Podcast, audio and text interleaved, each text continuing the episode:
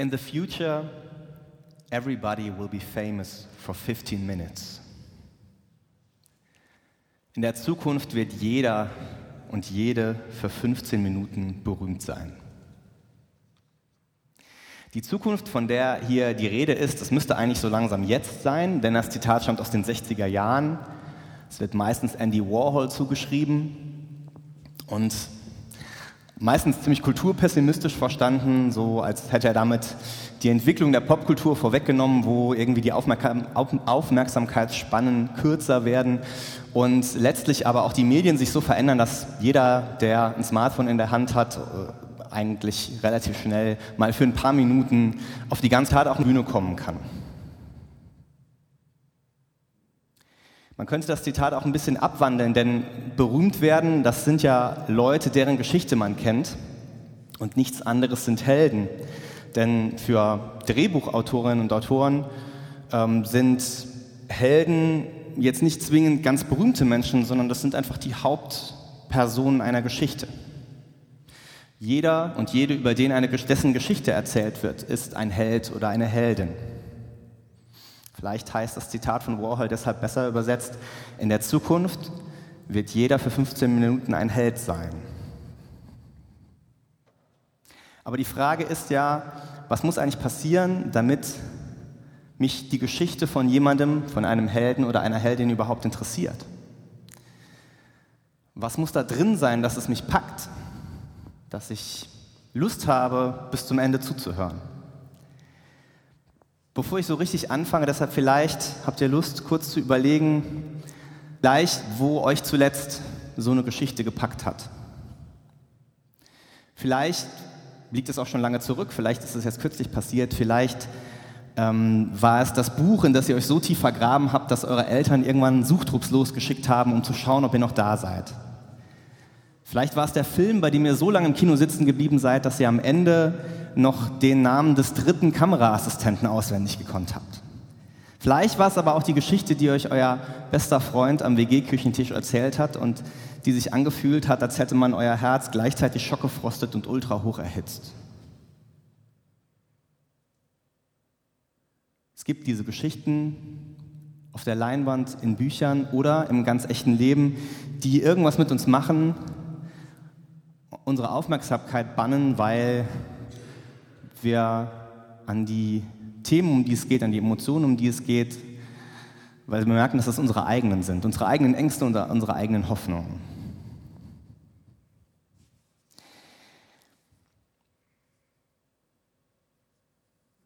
Die Geschichte, die ich mitgebracht habe und euch gerne erzählen möchte, ähm, ist so eine Geschichte für mich, also ist eine Geschichte, die mich schon sehr, sehr lange begleitet. Ah, ich muss kurz ausholen, um das zu erklären. Vielleicht kennen manche noch den schon etwas älteren Song von, Fanta, von den Fantastischen Vier, der heißt Geboren. Und der funktioniert so, dass immer jede Strophe damit anfängt, und du wirst geboren, und dann wird so irgendein Lebensbereich genannt und wird beschrieben, was da so passiert. Und es gibt da auch eine Strophe zum Thema Religion, die geht, und du wirst geboren, Religion. Sohn vom Sohn vom Sohn vom Sohn. Sohn vom Sohn vom Sohn vom Sohn vom Sohn vom Sohn vom Sohn. Das ist die ganze Strophe.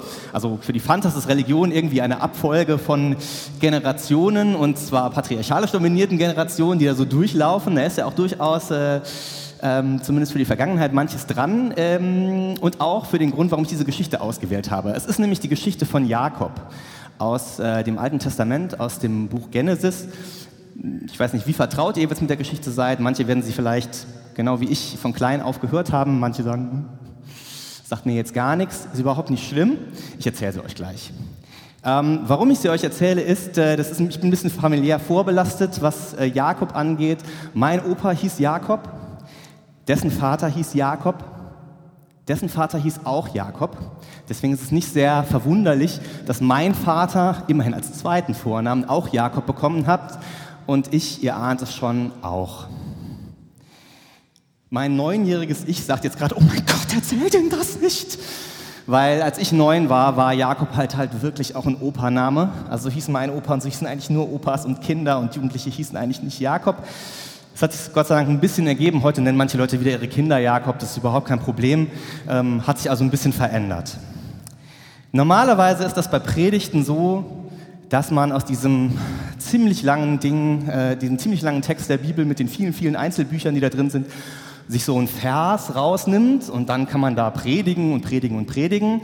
Und ich versuche heute mal andersrum. Ich gehe nicht auf jeden Vers und jede Wortbedeutung einer Geschichte ein, sondern ich versuche euch diese Geschichte von Jakob vielleicht nochmal zu erzählen. Vielleicht zum ersten Mal, vielleicht nach langer Zeit wieder oder vielleicht zum ersten Mal zusammenhängt. Falls ihr zu denen gehört, die die jetzt total gut kennen, ich, ich werde manchmal über Sachen auch etwas schneller hinweggehen. Also nicht, dass ihr nachher sagt, das hast du aber nicht erzählt. Das ist jetzt der Performance geschuldet. Die Jakobsgeschichte im Alten Testament ist, eigentlich, ist eine total typische Heldenreise. Also wenn man die mit diesen Sachen, die der Campbell damals rausgefunden hat, so vergleicht, da ist eigentlich fast alles drin, was typischerweise zu einer Heldenreise gehört. Äh, und sie folgt auch, wie so ganz viele Geschichten, wie man das auch aus dem Theater kennt, aus dem klassischen Theater, so einer Dreiaktstruktur. Es gibt drei Akte. Der erste und der dritte sind ein bisschen kürzer als der Hauptteil aber im ersten und im dritten passiert auch meistens ein bisschen mehr. Der erste Akt bei der Jakobsgeschichte besteht darin, dass natürlich erstmal erzählt wird, wie bei allen Heldengeschichten, wo kommt der Held überhaupt her. Jakob ist der Sohn von Isaak, das ist diese Reihe Abraham, Isaak, Jakob, Sohn vom Sohn vom Sohn, ihr wisst das jetzt schon.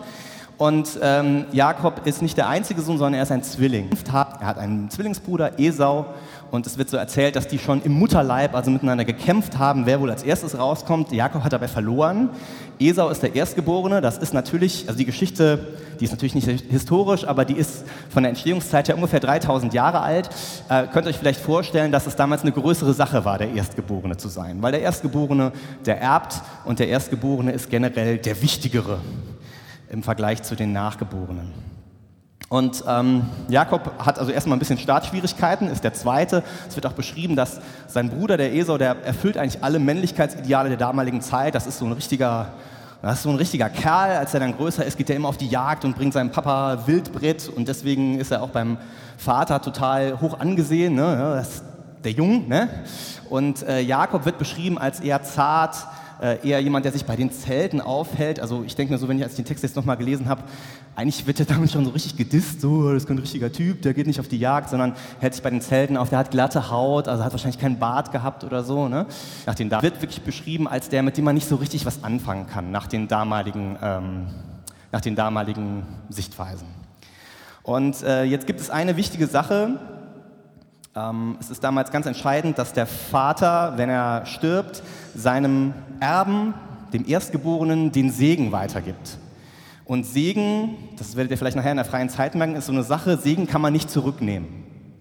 Ja, das ist wie Wasser, was mal ausgeschüttet ist, wenn das dann, das kann man irgendwie schlecht wieder so irgendwo reintun. Ausgeschüttet ist ausgeschüttet ist beim Segen auch so. Das heißt, einmal gespendet kann man nicht mehr wiedernehmen.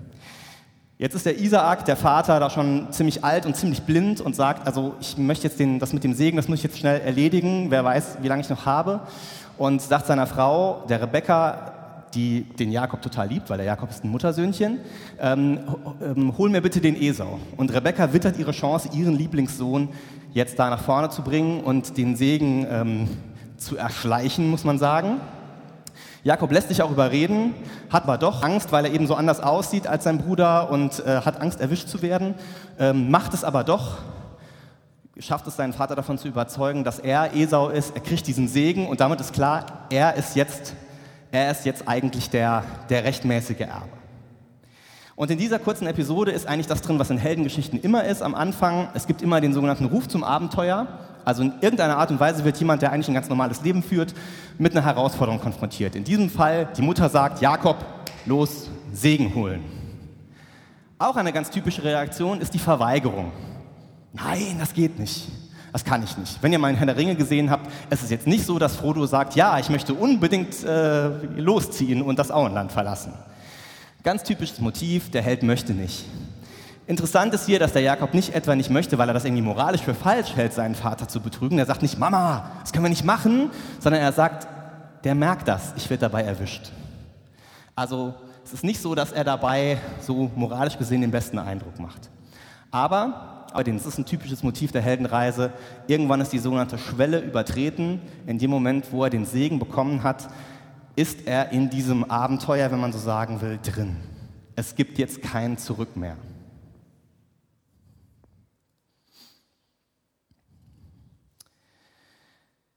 Und das, dieser, dieser Start, der ganz typisch ist bei der Heldenreise, bringt die Geschichte in Gang.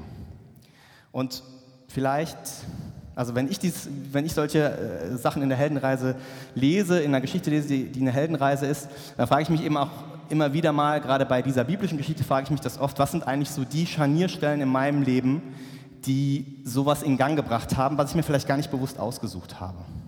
Oder wo mir gar nicht klar war, welche Tragweite die Entscheidung hat, die ich jetzt treffen werde. Vielleicht war das die Entscheidung, jetzt endlich von zu Hause auszuziehen. Vielleicht war das aber auch die Situation, dass ich mir einen neuen Job suchen musste, weil es in dem alten einfach nicht mehr ging. Habe ich mir nicht ausgesucht, habe mich vielleicht auch verweigert, aber irgendwann Schwelle übertreten und das Abenteuer startet. Für Jakob bedeutet das, dass er das, die Tatsache, dass er sich diesen Segen ergaunert hat, wenn man so will, dass er seine Heimat verlassen muss. Weil klar ist, hier habe ich keine Zukunft mehr. Mein Bruder, der wird jetzt toben. Ich habe sogar Angst, dass er mich vielleicht totschlägt. Und seine Mutter, die letztlich mit dem ganzen Kram natürlich angefangen ist, ist auch ein beliebtes biblisches Motiv. Ne? Die Frauen haben immer die Ideen, so, die das da in Gang bringen. Ja, es tut mir leid, es ist halt so. Das ist ja, äh, it's telling, würde man sagen. Ja? Äh, über die Bibel, nicht über die Frauen. Ähm, genau. Die bringt das in Gang und die hat auch schon eine Idee, was Jakob machen könnte. Du musst vorziehen, du musst zu meinem, Onkel, zu meinem Bruder, zu Jakobs Onkel, da wirst du irgendwie unterkommen. Es ist eine weite Reise und Jakob flieht im Grunde, macht sich auf den Weg und ähm, damit beginnt der zweite Akt dieser Geschichte. Unterwegs mit Freund und Feind könnte man den vielleicht nennen, weil das ist das, was ihr auch aus anderen Heldengeschichten kennt. Da reiht sich eigentlich ein Abenteuer an das achte und der Held oder die Heldin ist oft eher ein bisschen bemitleidenswert, weil eigentlich die Entscheidung, das eine zu tun, ihn direkt in die nächste Schwierigkeit bringt.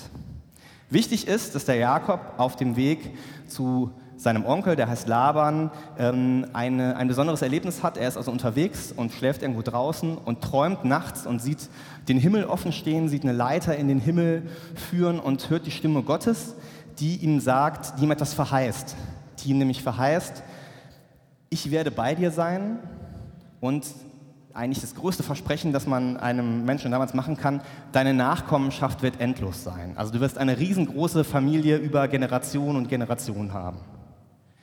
Und ich werde dich auch in deine Heimat zurückführen. Das mit der Nachkommenschaft ist bei der Kirche oft ein bisschen überstrapaziert. Das Thema für mich steckt da vor allem drin die Zusage, du wirst nicht vergessen, selbst wenn du selber mal nicht mehr da bist. Als der Jakob dann bei Laban ankommt, tut er einfach mit dem, was viele von uns in unserem Leben auch machen. Wir haben uns auch viele Situationen wahrscheinlich nicht ausgesucht. Ähm, manchmal muss man einfach mit den Gegebenheiten umgehen. Sicherlich hat man Träume und Ziele und versucht auch irgendwie, äh, die vielleicht auch zu erreichen. Aber an ganz, ganz vielen Stellen muss man natürlich irgendwie mit dem Leben, wie es eben so kommt, umgehen und sich dazu verhalten. Das macht Jakob auch. Der kommt zu Laban, verliebt sich natürlich sofort in dessen Tochter, seine Cousine, aber das ist eine andere komische Sache. Auf jeden Fall verliebt er sich in die, ähm, sagt dann, ich möchte die heiraten. Da sagt der Onkel, okay, kannst du, aber dann musst du sieben Jahre für mich arbeiten. Macht er, dann wird er vom Onkel betrogen, kriegt eine andere Schwester, die, äh, eine andere Tochter von Laban, die er überhaupt nicht haben wollte. Muss er zuerst die heiraten, sagt er, jetzt kannst du die andere, kannst du noch haben, aber dann musst du noch mal sieben Jahre dienen. Es geht hin und her. Dann sind die verheiratet, dann kriegen die Kinder, aber aber die, die, die er eigentlich liebt, kriegt erstmal keine, sondern die andere und dann äh, versucht die irgendwie ihre Magd da mit reinzubringen, dann kriegt er irgendwie, ähm, dann schwängert er die Magd und kriegt von der nochmal Kinder und am Schluss hat er auf jeden Fall zwölf Kinder, irgendwann auch Gott sei Dank von Rachel. Also ähm, ihr merkt, das ist totaler Telenovela-Stuff, der da passiert. Ständig hin und her, Eifersüchteleien, alles Mögliche, das pralle Leben. Das, äh, am Ende, und ich kürze das jetzt hier sehr ab, es ist tatsächlich so, dass es Jakob gelingt, über viele, viele Jahre und viele Entbehrungen hinweg, eigentlich das zu erreichen, wovon ein Mensch seiner Zeit eigentlich träumen muss. Er wird nämlich, weil er es auch schafft, seinen Onkel wieder ein bisschen übers Ohr zu hauen, reich. Also er hat unheimlich viele Tiere, die er seinem Onkel im Grunde durch einen Trick abgeluchst hat. Ähm, er hat zwei offizielle und zwei Nebenfrauen. Ist auch also für damals schon gut. Er hat äh, zwölf Söhne also auch das äh, kann, man, kann man nicht meckern. Eigentlich könnte man sagen, hat ja alles super geklappt, aber wir erinnern uns natürlich, der ist hier nicht zu Hause, der ist eigentlich auf der Flucht. Und es ist klar, da zu Hause, da wartet irgendwie noch unfinished business. Da ist irgendwas noch nicht geklärt. Und er macht sich mit allem, was er da jetzt erworben hat, mit den erworbenen Frauen und Söhnen und dem ganzen Vieh, auf den Weg zurück.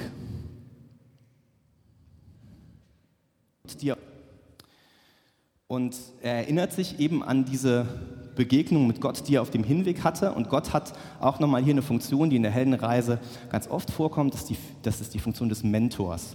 Ganz häufig wird der Held, der ja eigentlich es alleine nicht auf die Kette kriegt, dem wird ganz oft jemand zur Seite gestellt, der nicht alle Probleme für ihn löst, aber der so ein bisschen mehr weiß, wie es gehen könnte.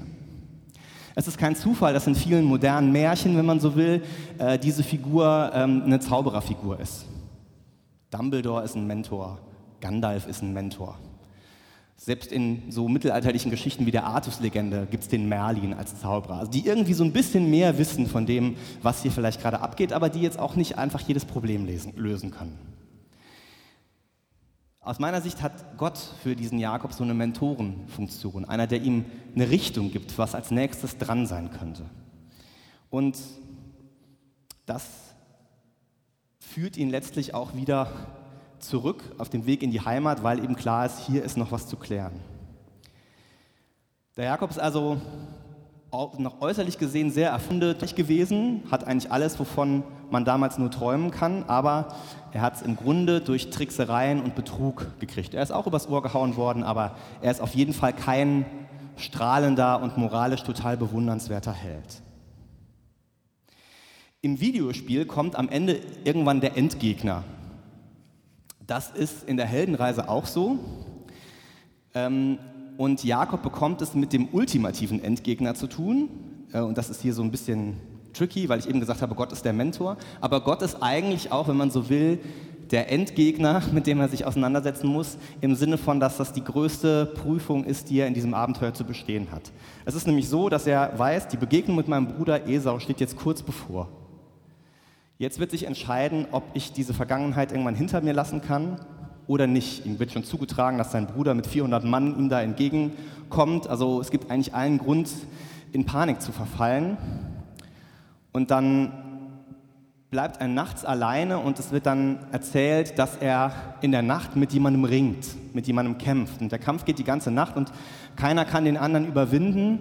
Und irgendwann wird Jakob klar, das ist Gott, mit dem ich da kämpfe.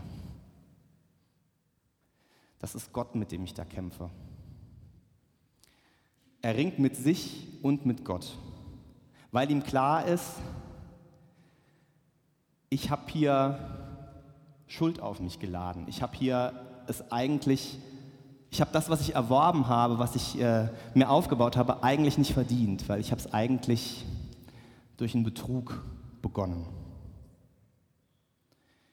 Und er bittet, als ihm klar wird, dass das Gott oder zumindest eine Manifestation Gottes ist. Er bittet diesen Menschen, mit dem er gekämpft hat, um seinen Segen. Und er geht aus diesem Kampf auch nicht unverletzt hervor. Es wird dann so erzählt, dass er auf die Hüfte geschlagen wird und dass er von diesem Tag an hinkt. Also aus diesem inneren Kampf, in dem ihm was über sich selber klar wird, das bleibt an ihm haften. Da bleibt dieser Nacht was bei ihm, eine Verletzung. Und trotzdem nimmt er aus dieser Nacht die Kraft, um seinem Bruder am nächsten Tag gegenüberzutreten und es passiert etwas sehr Unerwartetes. Er hat nämlich die feste Absicht, ich gehe zu meinem Bruder und ich werde sagen, alles, was ich habe, ich stelle es in deinen Dienst, weil ich bin schuldig geworden an dir. Ich bin dein Diener.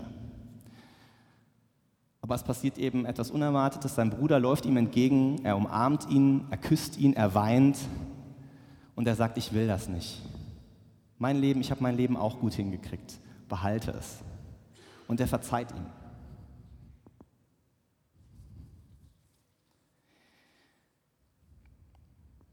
Warum packen uns solche Heldengeschichten? Ich frage mich, habe mich bei dieser Geschichte schon oft gefragt, warum sie mich immer so packt.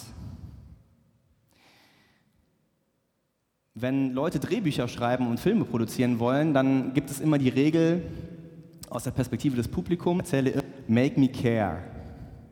Ich muss dem Publikum, dem ich die Geschichte erzähle, irgendwie deutlich machen, es, es, dass es, also das Publikum muss merken, es ist mir nicht egal, wie das ausgeht. Es ist mir nicht egal, was da passiert. Und im ersten Moment bin ich natürlich ganz anders als dieser Jakob. Ich bin weder ein Zwilling, noch habe ich vier Frauen oder zwölf Söhne. Ich auch, kann überhaupt nicht mit Vieh umgehen. Und also Verheißung auf Nachkommenschaft okay, aber es muss jetzt auch nicht, es muss jetzt auch nicht so groß sein. Aber es gibt da diese Situation in der Geschichte, in der ich mich total mit diesem Jakob identifizieren kann. Und zwar vor allem, als er nachts mit Gott ringt. Weil da steckt viel von dem drin, was ich selber auch an entscheidenden Phasen meines Lebens gemerkt habe. Die Angst, wie das jetzt wohl weitergehen wird. Das Gefühl, nicht gut genug zu sein. Das Gefühl, es halt einfach verkackt zu haben. Die Erkenntnis, dass ich was total falsch gemacht habe und die Hoffnung, dass es halt irgendwie vielleicht halbwegs gut ausgeht. In den Heldenreisen steckt meine eigene Heldenreise drin. Meine eigene Lebensreise, in der es auch so eine Verheißung gibt. Ich habe eben gesagt, das mit der Nachkommenschaft beim Jakob, das heißt für mich die Verheißung, dass du und deine Geschichte, dass die nicht vergessen wird dass die auch gehört wird, dass die nicht egal ist. In the future, everybody will be famous for 15 minutes. Vielleicht lassen wir die 15 Minuten einfach weg. Everybody will be famous. Famous heißt nämlich nicht nur berühmt, sondern es heißt auch einfach bekannt werden. Bekannt, erkannt sowie in nicht vergessen. Deine Geschichte soll nicht vergessen werden. Deine Geschichte auch eine Heldenreise. Und deine Geschichte ist es wert, erzählt zu werden.